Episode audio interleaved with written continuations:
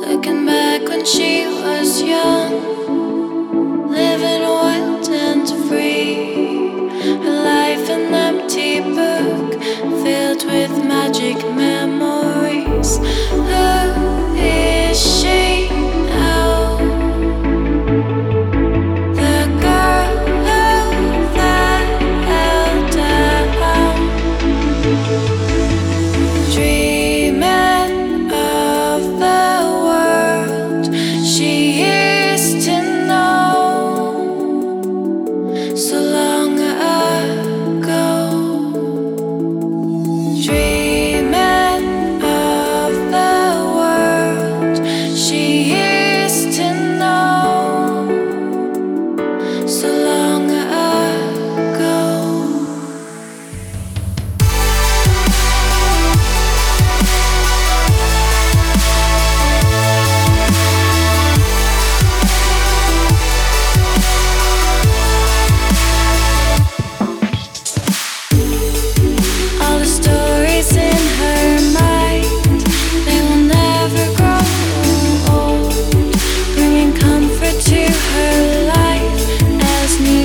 she's